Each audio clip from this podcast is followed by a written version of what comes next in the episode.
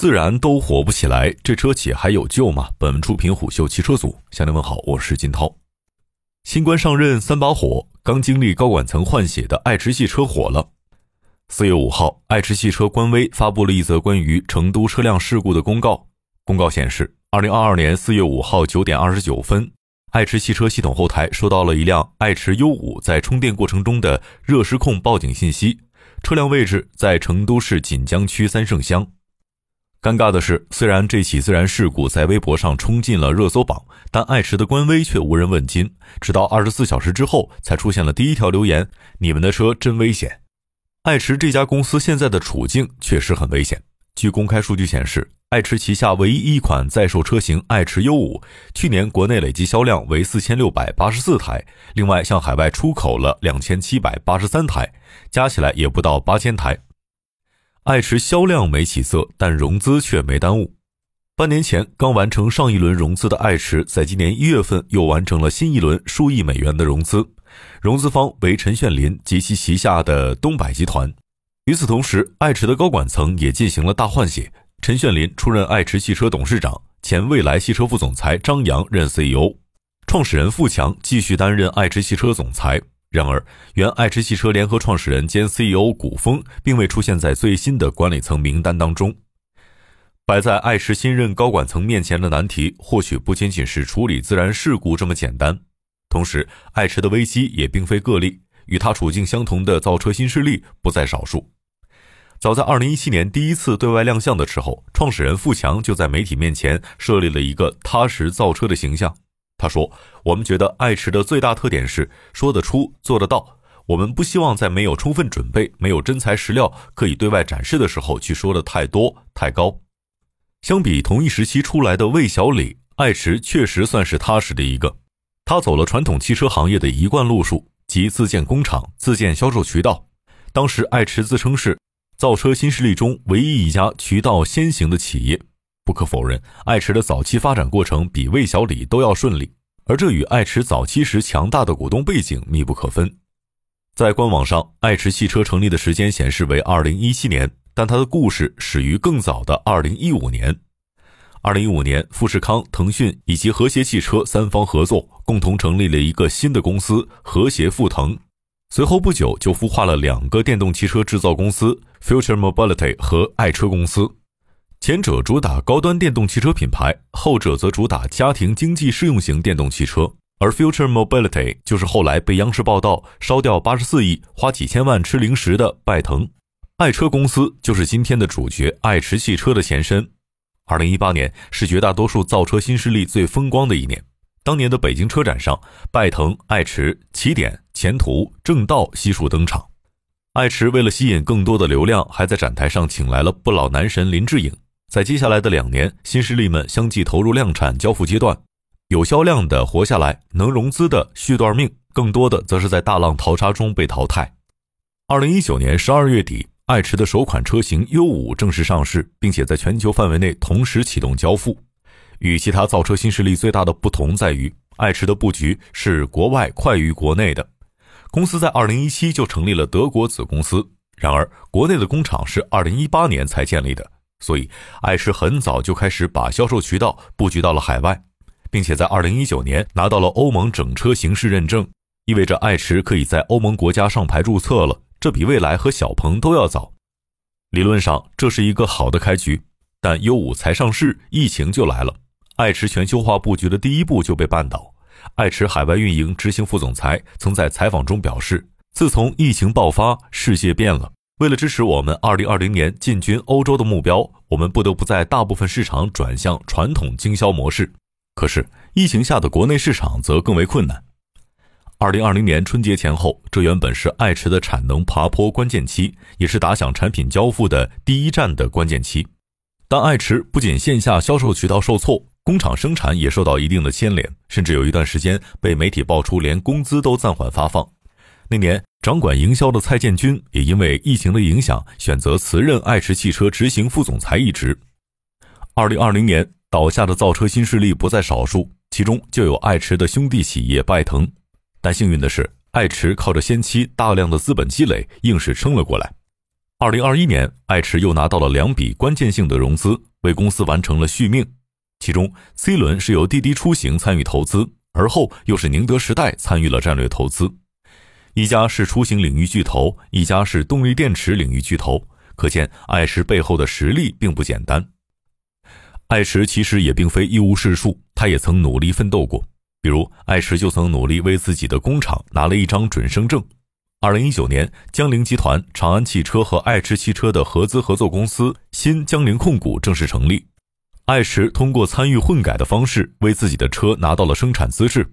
但代价是，爱驰汽车对江铃控股增资十七点四七亿元。相比之下，理想收购力帆汽车的资质只花了六点五亿元。好景不长，在入股江铃控股近两年之后的二零二一年，爱驰选择了退出。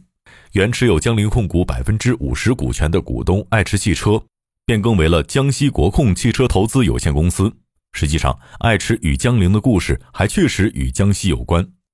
早期的江铃控股由长安汽车和江铃汽车合资成立，而后者是由1968年成立的江西汽车制造厂发展而来。后来，江铃控股推出了新品牌陆风汽车，出过一款长得像路虎、名字像宝马的网红车陆风 X7，因其外观设计与路虎揽胜极光极为相似，曾经也是风光一时。直到2016年被路虎起诉，陆风和江铃控股一并陷入低谷。当时江铃控股手头最值钱的可能就是造车资质了。那个时候，爱驰最缺的恰巧又是造车资质。更巧的是，爱驰的工厂就在江西，老乡见老乡，两眼泪汪汪。虽然经过短暂的合作之后，双方还是选择了分手，但最稀缺的资质问题得到了解决，也让爱驰这座工厂有了准生证。根据爱驰官方的信息显示，爱驰汽车超级智慧工厂位于江西省上饶市经济技术开发区。是一座以工业四点零标准打造的数字化、智能化、集成化的双胞胎工厂。此外，爱驰还号称自己是国内首家真正实现工业四点零标准的超级智慧工厂。有趣的是，华为曾经就看上了爱驰的这座工厂。据财经杂志报道，华为在选择和赛力斯合作之前，曾经考虑过爱驰汽车，主要是看中了爱驰在西门子帮助下打造的工业四点零智能制造生产线。这一套生产设备可以使其产品出口到德国免认证，从而获得更多国家的认可。在爱驰工厂里，德国西门子和杜尔集团的标志赫然在目。早在2018年11月，爱驰汽车就与西门子宣布签署战略合作，当时光是签约金额就高达三千万欧元，约合人民币两亿元。但这还只是小数目。按照爱驰的规划，是项目总投资一百三十三亿元，计划年产三十万台纯电动车。可见，爱驰从一开始就把这座工厂规划为一家成熟车企的规模，这并没有做错。但关键就在于产品力撑不起来。在爱驰的官网上有 U5、U6、U7 i n 三款车型，目前在售的只有 U5 这一款产品。通过官方的描述来看，爱驰 U5 并没有很好的把握主流电动车消费者的需求，也没有足够多的产品亮点。第一页介绍的是续航、充电和用车成本。第二页介绍的是天窗、空间以及储物能力，第三页是底盘调教，然后才是电池安全和主动安全，最后才浅显的提了几句智能化配置。同样的情况也出现在爱驰 U6 上，这是爱驰即将在今年推向市场的第二款车型。虽然定位纯电动智能轿跑 SUV，但从配置上看更像是廉价版的蔚来 EC6。而爱驰为这款车打的标签是大玩家、大玩具，目测是要以性能为导向。但目前并没有看到动力、操控方面的参数指标，仅仅是在外观设计上做了文章。再往后的爱驰 U7 iN 定位是一台面向家庭移动生活的纯电动跨界车型，预计会是一台纯电 MPV。目前还是在概念车的阶段。同样，它主要是在设计上做了大量的文章，比如由奥山轻型操刀了 U7 和 U6 的设计指导。要知道，法拉利跑车恩佐就是他的设计作品。但似乎国外的瓜在国人看来并不觉得甜。上市以来，爱驰 U5 从2020年11月至2021年4月期间，月销量保持在500辆以上。但2021年6月之后，爱驰 U5 的销量一度下滑，甚至在9月到12月期间，销量仅有两位数。到了今年2月份，更是仅售出15辆。与爱驰 U5 处于同价位的竞争车型小鹏 G3，在去年共交付了2万九千辆左右。今年一到二月共交付了两千八百辆，为小鹏汽车贡献了约三成的销量。然而，顶着诸多设计师光环的爱驰 U5，最后只能送去跑网约车了。爱驰汽车自己推出了移动出行品牌风驰出行，在江西上饶市投入运营。此外，爱驰还和量子出行合作，在网约车和共享汽车领域展开合作。有网友爆料，此次在成都发生自燃的爱驰 U5 正是一台网约车。可以说，现在的爱驰汽车已经站到了危险的悬崖边。但在悬崖边的新势力还不止爱驰一家，前乐视汽车 CEO 张海亮创办的天际汽车现状同样不容乐观。成立七年之久的天际，至今才卖了两款车。第一款车是纯电车型天际 M7，售价在二十五万左右；第二款车是增程式的天际 M5，售价为十五十六万元。直到去年十二月，天际才凭借着 M5 突破了一千台的月销数据。前吉利控股集团董事兼副总裁沈辉和他所创办的威马汽车，同样也被危险所包围。今天的威马不再是2019年那个单车车型销冠时期的威马了。虽然目前已经推出了四款车，但去年威马只卖出了4.4万辆，被挤到了第二梯队。这三家造车新势力当下所面临的困境，看似只是偶发事件，但如果把三家放在一起去分析看，会发现他们身上有着很多的共同点。首先，创始人都是从传统车企出来的。爱驰汽车创始人付强曾在一汽大众、北京奔驰任职高管，最高做到了沃尔沃汽车中国销售有限公司总裁兼首席执行官。和张海亮、沈辉类似的是，他们在做事方法上保留着原有传统车企的习惯。像在营销层面，他们都喜欢请大明星吸引流量，威马请了萧敬腾，爱驰请了林志颖。再比如设计上，他们都喜欢砸钱请大师。爱驰请法拉利设计师，天际请前保时捷设计师，这样的做事方法与魏小李形成了鲜明的对比。对于魏小李来说，品牌形象更多的是依靠创始人形象、产品口碑以及用户画像所构成的，而这也是师从特斯拉。众所周知，埃隆·马斯克从来不花钱做广告，他自己就是品牌形象代言人，产品和用户构成了特斯拉整体的市场形象。这背后所映射出来的问题是。爱驰、威马和天际的决策层可能仍保留着原来在传统车企里的做事方法，没有彻底完成从职业经理人到创业者的角色转变。如果是在极客、极狐这类传统车企的子品牌里，这样的方法可能还奏效。但作为一家创业公司来说，每花一分钱都可能关乎车企的存亡。其次，爱驰、天际以及威马都是一开始就砸重金自建工厂的。沈辉最早喊出“选择代工，睡不着觉”的口号。所以，威马早在2018年就在温州的自建工厂里造出了贴有自己名字的威马 EX5，不像蔚来，直到今天车尾仍印着江淮汽车的尾标。同样，爱驰汽车和天际汽车如出一辙，当初都是打着工业4.0的牌子，把重金砸向了自建工厂。